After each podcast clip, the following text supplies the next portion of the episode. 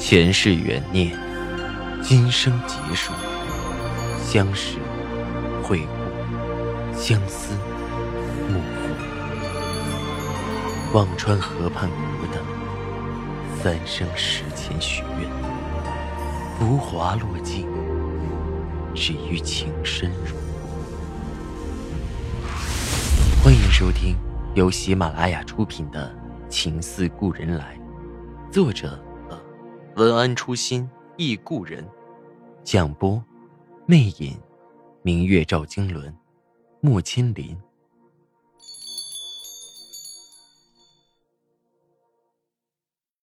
第十六集，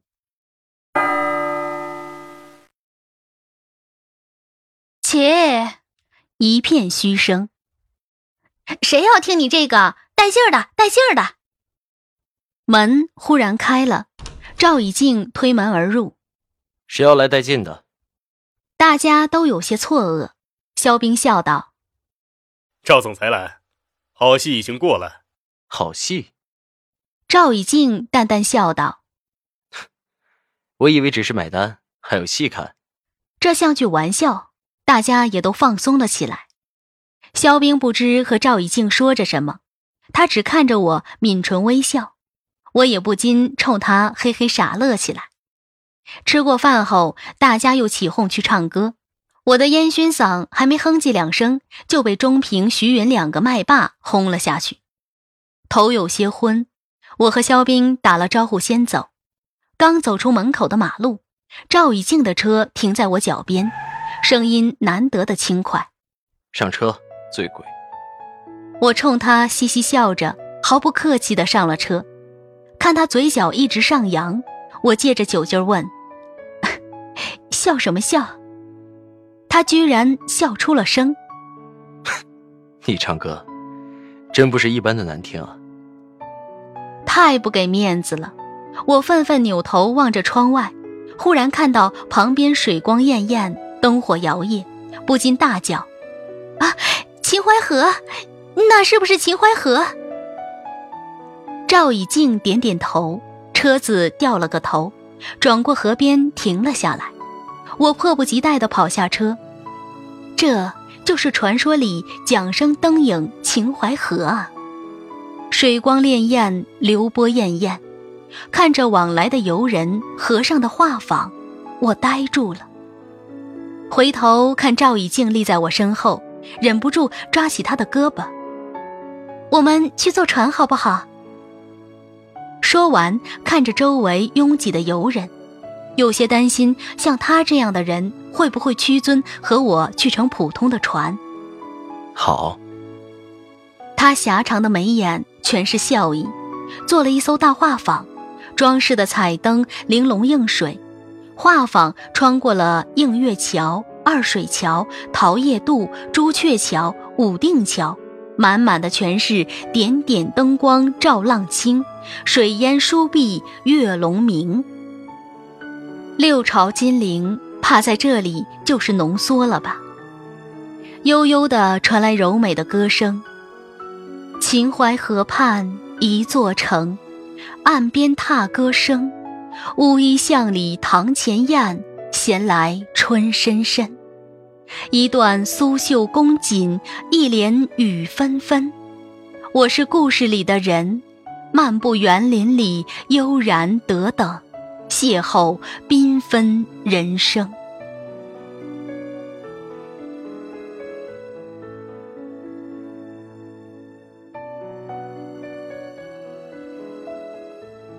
悠扬的曲子就那么丝丝入扣的把歌词嵌进了我的心里。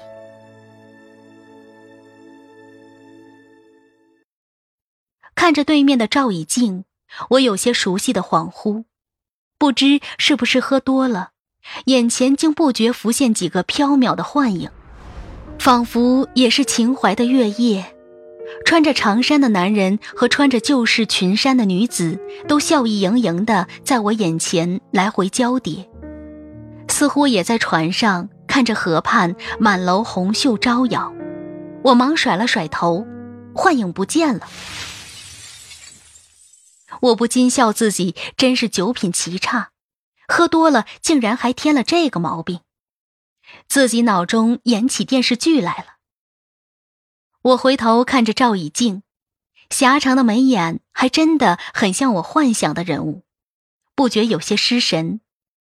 以前我以为自己只是个看故事的人，不知何时成了故事里的人。清凉的风拂过脸庞，我不禁冲他笑得眉眼弯弯。好漂亮的地方。他有一刹那的郑重，随即点头，是很漂亮。下船的时候，他先下去，向我伸出了手，来。我没有犹豫，把手递了过去，抬手转眸之间，忽然有个似曾相识的画面，我笑得灿然。赵以静，我们上辈子一定也一起坐过船。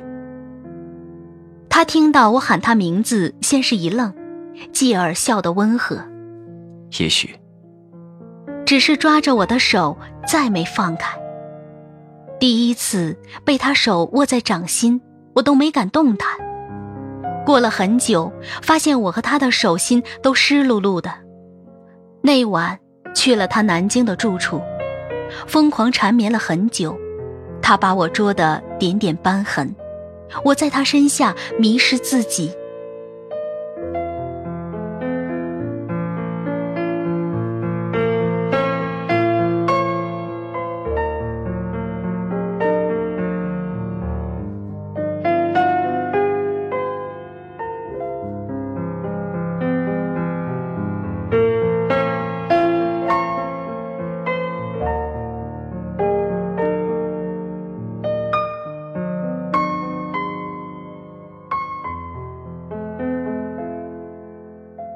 酣畅之后，他绕着我的发丝，闷声说道：“以后别笑得那么招摇。”招摇？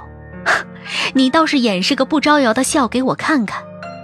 我起身，微微不快。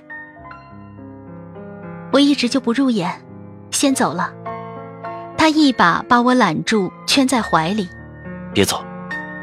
稳如疾风再次袭来，我面对他总是毫无招架之力。只好妥协。他在我耳边沉声：“你对别的男人那么笑，是很不入眼。”我的心突然跳得很快，脸庞躲开他的侵袭，低声说着：“成年人了，放开些。”七个字原封不动还给他。他没再说话，忽然用力，动作从未有过的粗暴。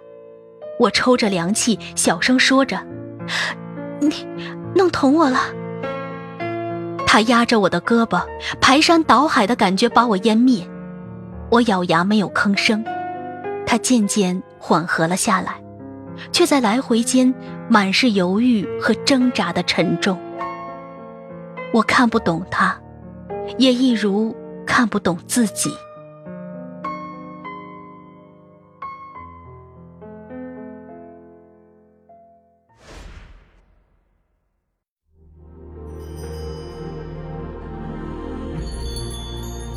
您正在收听的是喜马拉雅出品的长篇穿越小说《情似故人来》。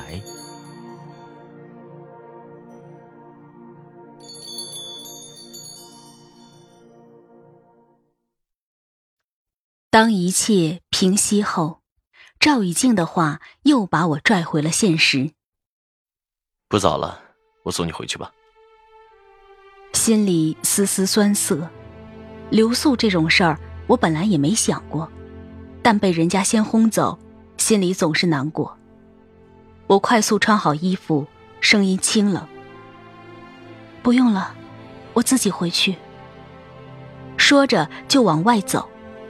赵以静一把拽着我：“别急，我送你。”看我神情僵硬，有些诧异：“怎么了？”“怎么了？”“是啊。”我他妈怎么了？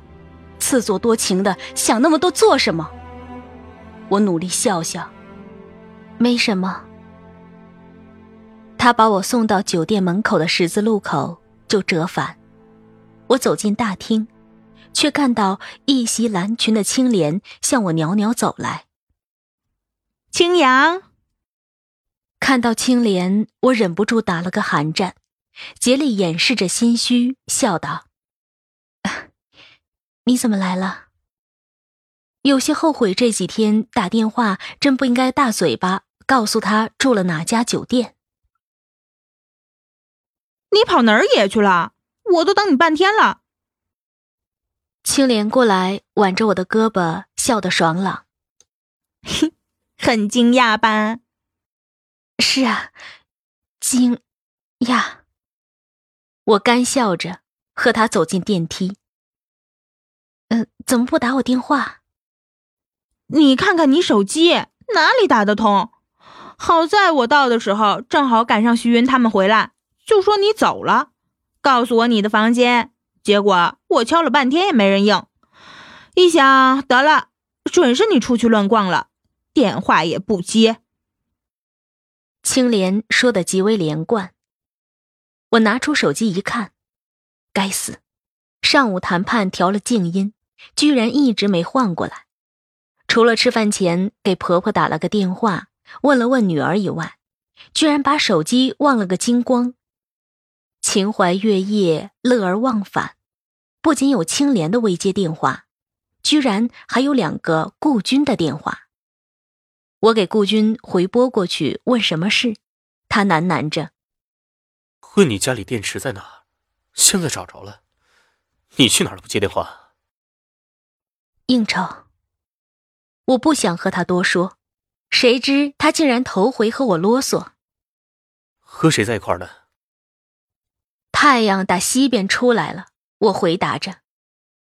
和青莲，没事，我挂了。顾军哦了一声，挂了线。上了楼，到了房间，由于两人一个标间，正好多我一个，我的房间就独用了。青莲往床上一躺。打了两个滚儿。唉，明儿周末借你的东风有地儿住，逛逛南京。北京待的我快腻歪死了。我又想抽自己，干嘛大嘴巴告诉他我一个人住？酒劲儿还没去尽，我迷迷糊糊进去洗了澡，换了睡衣出来。青莲眯着眼看了我许久，犹豫着开口。青阳，你是不是有情况了？情况？我一愣，顺着青莲的目光看下去，吊带睡衣露着的脖梗，前胸上梅花点点，我顿时吓得张目结舌。呃，蹭的。青莲站起来走到我的身边，细细端详着，摇了摇头。嗯。我没吃过猪肉，也见过猪跑吧？那这个是哪个男人留下的？看我涨红了脸不吭声，青莲攀上我的胳膊。姐，和我还能有什么不能说的吗？再说顾建人都那么蹬鼻子上脸了，你回敬他也没什么。咱们同事。青莲猜测着，我赶紧摇头，脸变得煞白。不是，嗯，你同学、网友、客户。青莲一点点猜测着，我实在听不下去了，在他说客户的时候，点着头，嗯。青莲诚恳的说着：“青阳，客户呢，你就得小心点儿。”这生意场上的人最没情义，那话怎么说来着？嗯，商人重利，大多逢场作戏的。你是单纯的良家妇女，可别陷进去。青莲的话字字在理，却字字刺耳。我没有反驳。别人不说，连赵以静都是经常逢场作戏的。青莲叹了口气。眼圈红红，他这么跟你说的？我的声音有些颤抖。嗯，他说做生意啊，难免应酬，久而久之呢，就把那些事看得很平淡了。青莲咬着唇，嗯，像他那样，也许看着顺眼，都会尝尝滋味的。我的心忽然酸涩的无法自持，像被摘去了什么似的。我有些磕磕绊绊的走到椅子旁坐下，定定神，冲他挤出个笑。那你还说爱他？他说我和别人不同啊。青莲的眸子变得闪亮。生意人谁不那样？他肯和我说，就说明他不在乎那些人。和一个人上床，不代表他心里就有他，对不对？我的心坠疼，我的好妹妹，我该怎么回答你？赵以静那句“他和你不同”，此刻我才明白是什么意思。青莲的话字字锥心，我竭力做的镇定，迫不及待爬上了床。啊，晚上喝多了，可累死我了，睡了。青阳，我是真的无法自拔了。青莲蹭在我旁边，喋喋不休。他抱着我的时候。我能听见他的心跳好用力呢，连他身上的烟草味道都感觉特别的慢。他抱他了，有没有接吻？有没有抚摸？有没有像对我那么激烈的对他？他也会对他深情款款、情深意动吗？我的脑子混乱一片。当初发现顾军出轨的时候，也曾这样抓狂。我狠狠把被子扯在头上，真睡了。